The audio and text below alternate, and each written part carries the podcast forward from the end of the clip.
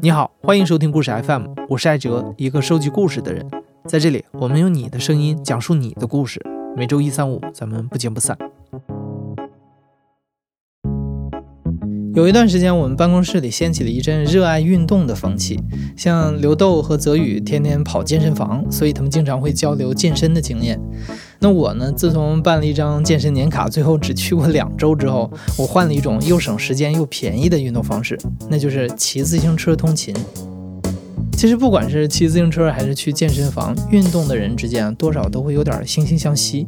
因为能把这些看起来苦哈哈的活动坚持下去的人，背后多少都会有点故事。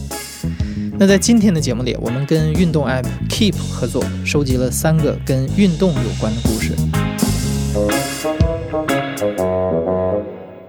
第一位的讲述者是一位1954年生人的老兵，在 Keep 上人称老兵叔。老兵叔今年虽然已经六十多岁了，但因为坚持健身十来年了，所以体格特别健壮。即使到现在，他做卧推、硬拉、深蹲也没下过一百公斤。老兵叔年轻的时候是装甲兵，据他讲，坦克上就没有轻松的体力活，比现在年轻人撸铁的锻炼方式硬核多了。我叫贾增玉，Keep 名叫老兵六九，我今年是六十六周岁，五四年生人。我出生于一个军人家庭，我的父母和我的兄弟姐妹全都当过兵。那在这种环境下，也养成了自己的一种铁血硬汉的这种风格。从小喜欢运动。我们小的时候从事的活动呢，根据这个自然状况啊，夏天。游泳、巴鱼湖游过，什刹海游过，冬天滑冰，呃，就是滑野冰。到了那儿以后，把鞋一脱，大衣一扔，然后这个几个伙伴去了那儿以后，拿个小马扎，然后自己磨冰刀，制作这个磨冰磨冰刀的架子，然后下去就滑。因为我我住的这地方有个小院儿，然后跟这个邻居啊、邻居孩子呀一起。自己制作一些健身器材，那个时候没有哑铃，也没有杠铃，就是用一块青砖，然后用水泡，泡完以后把它凿出一个手可以握着的一个握把，中间掏空了，用这个就当哑铃。小的时候我特别淘，真是爱打架，个儿又特别矮，体弱，那肯定会吃亏。这是先天不足啊，那只有通过后天，这个后天的努力给他补上。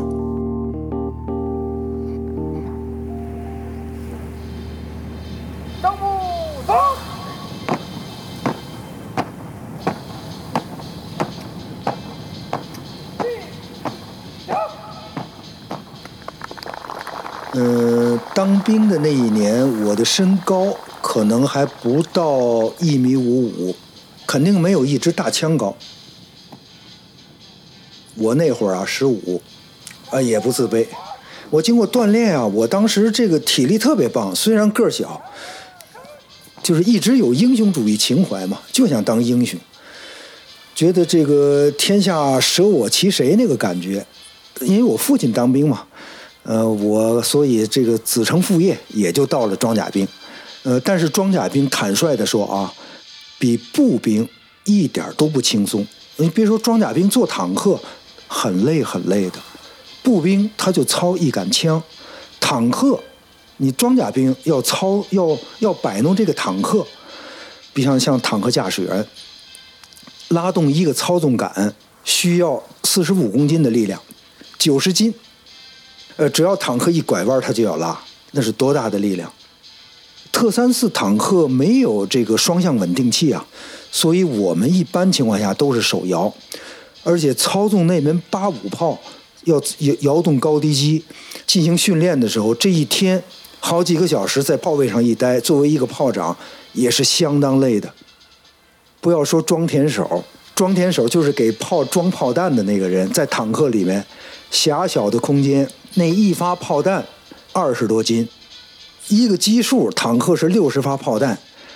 真是在坦克里面啊，没有轻松活。简单的说吧，没有好的体力，你不可能那为了练臂力，我们通常啊，这个睡觉前几个战士在一块儿练这个双杠，你来几十个，我来几十个，每人二百次，达不到这个标准不睡觉，就这么练。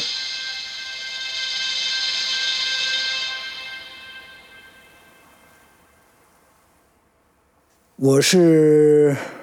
当了九年多，不到十年的兵，六九年走的，七八年回来的。呃，我回来以后呢，是在天津分在天津电力局，但是我真的不满足于电力局的这个工作，所以呢，呃，这个自己跳槽到了一家报社，然后又到了北京下海了，做高级职业经理人。我是从八十年代就接触健身。特别巧的一个机会，一九八六年的八月份、九月份，我记不太清了。中国第一届允许穿比基尼的那个健美比赛，我当时是论坛的编辑部主任，因此呢，我采访了那次比赛，三三十多年了，将近将近四十年了。我自己家里有健身房，我这个小健身房呢，器械还挺全。自由重量一百三十公斤，足够我用。我基本上每周五次力量训练，星期一练胸，星期二练肩，星期三练腿，星期四练背，星期五练臂，然后六日呢做两天的这个有氧。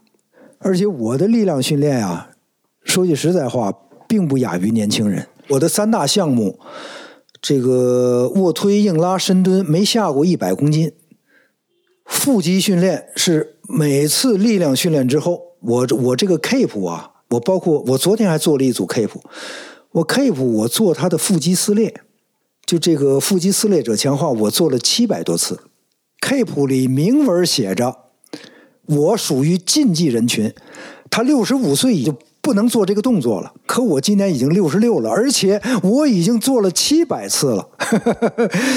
所以我想什么呢？人生当中有太多的不可能，有太多的挑战。有些人对于禁忌哦，禁忌那就算了，不要挑战了。偏偏遇上我不服，我就要挑战这个不可能。你不试试，你你怎么知道自己能有多强大？老了，我按照我自己喜欢的生活方式，是吧？我做我自己想做的事情。那么我我自己的定位，晚年，晚年我干什么？我的是，我健所谓健康的生活方式内容是什么？跑步、健身、高尔夫。最近网上流传前浪、中浪、后浪。我希望我这个前浪能够融入中浪，能够跟后浪能够这个尽量的维持时间多一些，啊，那我你说我现在健身，为什么？实际上还是为了健康。健身有可能不能使我延年益寿，但健身一定可以给我一个非常好的生活质量，使我在临走那一刻不至于。啊，身上插着七个管子、八个管子，用我的话讲，叫在生命的最后一刻，我要保持自己的尊严。我宁愿我的生命结束于跑道，而不是病榻之上。提到运动，还有一个永恒的连带话题，那就是减肥。今天的第二位讲述者胖潇潇，他身高一米七七，在最夸张的时候，胖潇潇的体重将近二百斤。二十多岁就有了高血脂和脂肪肝。两年前，他开始下决心减肥，并在半年多的时间里成功减重五十斤。呃，我是 Keep 的一个用户，我我叫胖潇潇，呃，我现在生活在北京，三十三周岁了，呃，我在北京呢一所高中教教物理课。其实自己的体重变化什么的都是断断续续的，就是原来小时候也不胖，然后就是主要到了工作之后，哎呀，因为我这个工作嘛是在学校，没有什么运动，然后这一天下班回到家之后就好累，就就到家之后吃完饭就往往床上一躺，特别爱吃东西啊，嘴可馋了，就是顿顿都必须要肉，吃那种盖饭，你知道吧？连菜带饭和在一起，然后剔着秃噜一吃，哎呀，觉得特别香，特别解馋。但是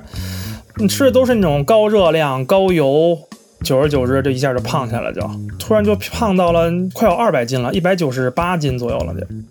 就和女朋友去照相。然后照完相之后，人家后期就会修图嘛。哎，一想，哎，怎么给人家修的时候那么简单？到我这儿夸夸又又要瘦脸吧，要什么的，抠半天。就整个修完之后，感觉就变了一个人。哎呀，觉得还是真的胖，好胖啊！学校每年会让老师去体检，然后就突然有一年体检的时候，你发现自己的很多的指标都不合格。对吧？会有那个脂肪肝呐，然后血脂可能会高啊，等等的。哎呀，你觉得怎么刚二三十岁就有这些毛病了？其实家里人也说，但是有时候可能你最亲近的人老在说你，你你没有那么在乎。我我真正下定决心要去减肥，就是因为 我跟我那女朋友分手那件事嘛。那时候我们我我跟他聊天的时候说过一句话，当时就是他说我说，哎呀，咱们俩就是交往这么长时间，那什么时候就就是咱俩能结婚呢？然后当时可能我把这个当做一个笑话似的，人家说你要减下五十斤，我就跟你结婚。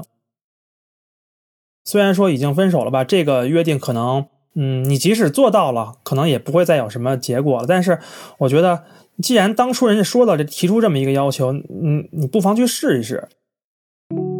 毕竟也是为自己好。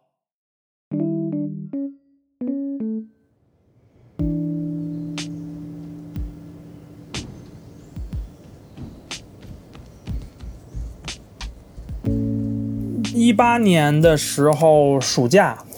呃，那个夏天开始了，然后，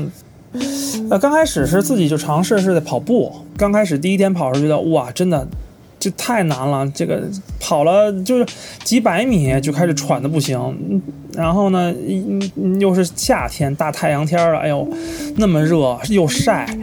啊，然后又渴，自己又那么胖，然后就呼哧带喘的。你说真的能坚持下来吗？那时候是开始什么呢？就是我要改变自己的这种生活，改变自己这种饮食习惯，那种比如多油的什么都不吃了。然后呢，也很少吃主食，米饭就吃那么一小口，吃一些呃很少油啊炒的青菜什么。我就记得那年最贴秋膘的时候，人家都吃肉嘛，我就吃了两块肉，我觉得自己就算贴秋膘了，啊。然后你知道，就是突然自己的这种身体，就是呃你的这个饮食习惯做了这么大的一个改变，然后你每天有很大的运动量。那天就你知道那时候三伏天一种什么感觉吗？就是我你可能没有体验过三伏天，你在屋里，然后呢不开空调，裹着被子，你还会就是浑身发抖冷的那种感觉，因为你的你的摄入饮食不够，你的热量不够，突然一下低了那么多。就每天就那样，特别痛苦。后来就慢慢的就在就就尝试着去降低一些强度，然后慢慢去哎也去看一看，比如说因为 Keep 的 A P P 上有嘛，大家的这个呃嗯经验交流啊等等的，你写的那些东西，哎跑步那个板块里边有好多那个配套的课程啊，适合什么样的人呢？是初学者呀，没有跑步经验的人呢，哎等等的，然后一点哎听里边那个语音的提示，告诉你应该怎么去配合呼吸，然后怎么去纠正自己的那个呃身体姿态。突然有时候发现那个呃，有一次跑步，发现它可以把你的一个就是你的运动状态是在是那种叫什么，就好像是那种云状态嘛。然后大家会看到你啊，就特别是关注你的人会知道你在跑步什么的。然后突然有一次跑步的时候，我戴着耳机一边听，突然就耳机里传来一个：“你收到一次加油。”你收到了一次加油。啊，然后会过就就觉得哎呀，真的会有人给你加油。挺不容易，因为那个暑假自己一个人，嗯，那么苦的，然后跑步啊什么的，你就觉得真的哎，挺挺没意思，挺孤单的，对吧？但是突然就哎收到了别陌生人，包括就是关注你的人，哎给你点了一次这个加油，你就会觉得有人支持你，有人看着你就在做这些事情，有人在乎你，我觉得挺好的。你养成一个习惯之后，这件事你每天都在干，突然有一天你不干，就觉得特难受啊，你就觉得哎呀今天。是不是天儿不好，没法跑步了？哎呀，就可难受了。那个时候，就你其实那时候都有点有点神经质了。我记得那年就是一一八年吧，应该是一八年，嗯，然后那年就是南京马拉松，然后他那个也有线线上的这个活动，你在北京什么也可以去跑。然后我就一看那天，哎呀，怎么下雨了？那下雨这怎么跑啊？然后呢，但是我说不行，一定要跑了，我就就跟个神经病似的，我穿着雨衣，然后就跑到人家旁边那个学校大学的操操场去跑步了。操场一个人都没有，就我一个人在这趟着水跑，我把这五公里跑完了。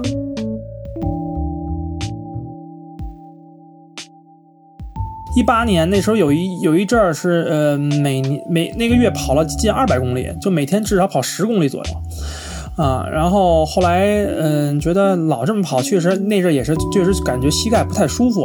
啊，老这么跑，然后哎，又发现了 Keepland 这个课程，它是一个什么呢？是一种呃小团体操课这种形式的一种训练，各种有意思的课程啊，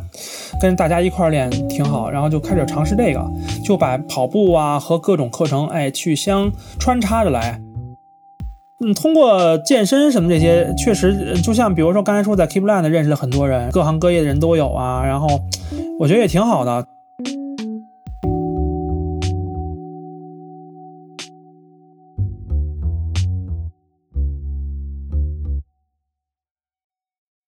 那时候先是就是家人，还有包括自己的同事啊朋友说，哎，说你们家瘦了这么多啊。然后你比如说我们这种工作嘛，你像一个假期见不着面，好多同事突然一个假期回来一看，哇，你瘦了这么多！因为那个时候我每天都在记录自己的体重，呃，那个暑假回来之后，我已经瘦了将近二十斤了。然后那就你想二十斤的话，多大一块肉啊？然后人家一看就觉得这人马就变了一个样。后来自己通过自己的就是怎么一个亲身感受，觉得自己真的瘦了，就是衣服。我从一一八年的暑假 到。到到到一九年，到一九年一月份、二月份吧，那时候就是最瘦的时候，呃，体重体重降了就是五十斤左右，五十多斤。然后呢，就发现你自己这段就不停的在买衣服，因为你每天我的体重都在变化。然后呢，你会发现过一段时间之后，这衣服又穿不了了。啊，然后就是我现在那天我自己在朋友圈发了一个说，我说我这段时间的最大成就是什么呀？我解锁了一个东西，就是我的衣服的号从三个叉 L 一直到现在有的最小的衣服穿 S 号了。然后，当你的这种身体情况啊、身体素质变好之后，你可能就会能够体验一些之前自己做不到的事情，你可能就会能接触到一些之前自己没有接触过的生活方式和人。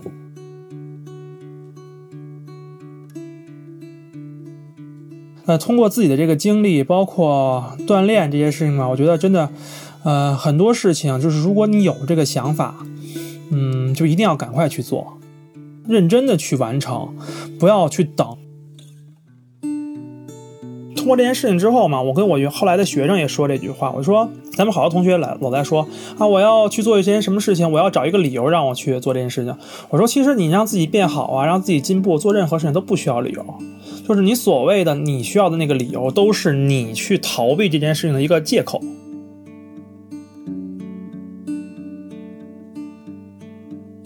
第三位讲述者鱼鱼的工作是飞行签派员，就是在机场安排每架飞机飞哪儿，用哪架飞机执行航班任务。几年前，鱼鱼跟前夫离了婚，成为了一名单身妈妈。在生活压力最大的时候，她开始跑步，试图来缓解失眠。但是没想到马拉松越跑越上瘾，运动彻底改变了他的人生轨迹。现在鱼鱼是一位拥有着四十万粉丝的 Keep 运动达人。现在大家都叫我鱼鱼，因为我那个在 Keep 上，可能很多人都是因为这个名字认识我的。嗯，然后我今年三十五了吧，但我觉得我今年应该十八吧。我上初中的时候，我们那个班主任呢，他特别的就是有前瞻性，他就特别注重这个体育运动。每天早上我们上课的时候，别的班都是在那读英语啊什么玩意儿的，他就让我们出去在操场上跑十圈。到初二的时候呢，其实初二的时候是因为本来是那天好像是跑一个接力赛，我们另外一个同学他呃病了。应该是他跑，他病了，然后我们老师就临时让我上，然后他就说你一定可以。其实那时候我根本跑不快，他说你可以的。然后我当时就不知道怎么回事，我想拼了吧，我就硬跑，结果跑了个第一名。我们老师就惊了，他说你看我说你可以。然后就这样，他就那一次以后，他就觉得我是有那个料的，他就每天早上逼着我，他说你今天必须多长时间给我跑完多少多少，他就逼着我跑。然后跑跑跑跑跑，后来就还去参加我们市里的什么市运动会，每次他就说，他说你这次肯定能拿个前三回来，我说我肯定不行，他说我说你行你就行，然后跑的时候就想，哎呀不行，我们班主任说了让我拿前三，我拿不了前三我怎么回去啊？我那个时候住在学校，我爸妈都是那学校老师嘛，我们班主任就住在我楼下，我如果跑不好或者是我学习不好，他就要跑到我们家来跟我爸说，然后我爸就要骂我。然后我就想，不行，我今天跑不了前三，季老师又要来我们家，怎么办呀？然后我就硬跑，每次我就是硬着头皮跑，慢慢的就有一点儿，有一点底子。我们那个老师也是我的人生偶像，因为她也是个女的，她其实也特别年轻就离婚了，然后她她是那种超级女强人型的那种，所以可能是在我特别特别小的时候，正好在青春期发育的时候，就是她是我那种就觉得，哎呀，我我以后也要成为一个这样的女人。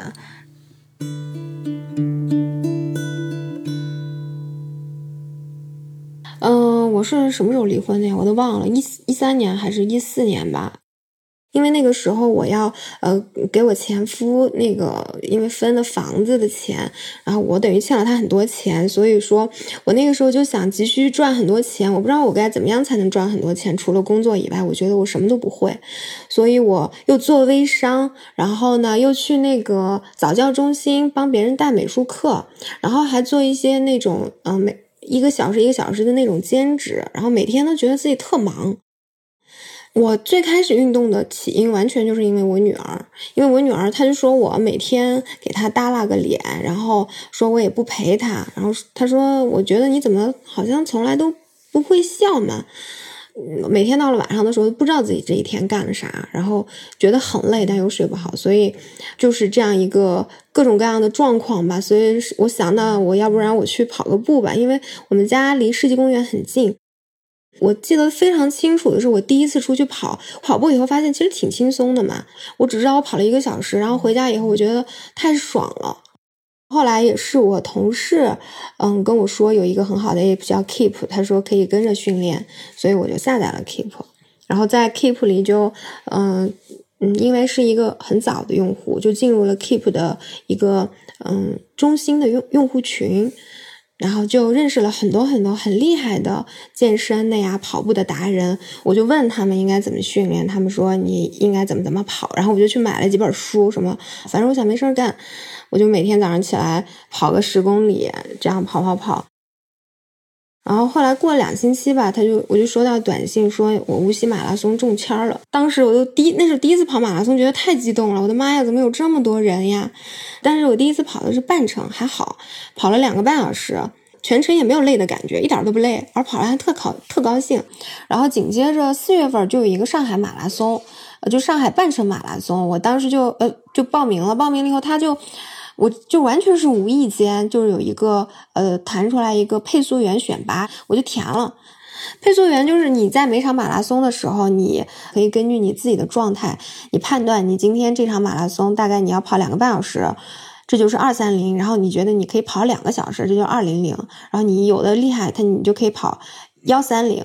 然后如果说我是二三零的兔子呢，那我就是全程匀速，就是每一公里我用的时间就是六。六六分钟十十几秒这个样子，六分钟二十秒吧，嗯，然后你你头上会绑一个气球，这样大家会跟着你跑，然后这样他会比较省力。比如说在跑马拉松时候，有些人有些状况了呀，你也可以及时去帮帮别人处理一些状况，就是一个我觉得是一个挺挺神圣的挺神圣的事儿，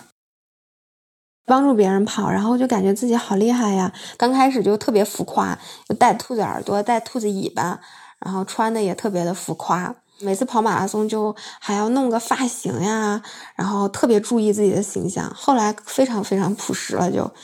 因为跑太多了。现在就感觉，嗯，其实就是一件事儿，当你真正的去做了以后，你发现没有那么难。我每次遇到什么特别难的时候，就想，哎呀，我连马拉松都能跑，我连这种百公里越野都能跑，这事儿算什么事儿呢？根本就不算什么事儿。我我女儿嘛。他知道，他刚开始，嗯，没什么概念，然后后来就是因为我可能跑太多，我经常有时候在电视上呀，然后也就是经常有一些采访后，我爸和我妈就在那儿看电视，说你妈今天要跑上海马拉松，然后看电视正好看到我被采访。呃，这是我今年的第一场马拉松，不是说要用脚步丈量世界嘛，所以我觉得呃感受还是挺好的，因为他说：“哎呀，我妈好厉害呀！我妈妈上电视了。他同学经常来我们家玩，然后我我我有一个就是放奖牌的盒子，特别大，里面全是各种各样的跑马拉松的奖牌。他每次他同学来，他都给他们吹牛说：‘你看，我妈拿了好多金牌。’然后别人说：‘啊，这么厉害？’他说：‘嗯，我妈都是得奖牌的人。’其实他不知道是每个人都有奖牌。我一个人带着孩子，然后我总觉得我非常亏欠他。”但是他居然就是能写出这种话，让我觉得特别特别特别惊讶。我就觉得运动真的是改变了我的生活，所以我就写了一篇在 Keep 的那篇文章嘛。后来呢，嗯，Keep 就做了一个专访，然后那篇文章呢就特火。后来还有一个还有一个专栏吧，一个公众号，然后那个记者也跑过来采访我。一七年到一八年这两年，就是我我完全就感觉自己像。就像一个我的人生走上了巅峰一样，每天都有好多好多的采访，然后还上电视。其实我感觉我的转折点就是运动是一个开始吧，但是呃，一个转折点就是因为这个 Keep，因为。你你没有想过你会有这么多粉丝，你只是从一个完完全全的小白开始，开始变成了很多人心里的什么女神呀。然后我有，我就今天还跟他们说，我有很多那种钟爱粉，就是他会他会把你的头像、把你的照片放他的桌面，然后更夸张的是，有很多粉丝他们把我的那个照片打印到。饭卡贴到饭卡上，说每天吃饭的时候，只要一看到我的照片，他们就会少吃点儿。而且包括现在，我有很多粉丝都是我特别感动的，就是很多粉丝都是学生、大学生，然后就是在说：“哎呀，我以后也要想想变成你这样的人。”我就会想到，像我初中时候，那个时候小小的我心里也觉得：“哎，我就想变成他这样的人。”我就觉得我每天的生活都有无数双眼睛在看着我，就是在。就是在逼我进步，其实他有时候是压力，也是动力。我以前是一个非常非常不自信，而且是一个特胆小的人，我什么都害怕。我觉得我没有不害怕的东西。我妈说我从小就是一个特胆小的人，我又怕黑怕高，什么都怕，没有不怕的东西，怕虫子，怕这个怕那个。然后现在好像运动了以后，就觉得好像自己是无所畏惧的，没有什么可怕的。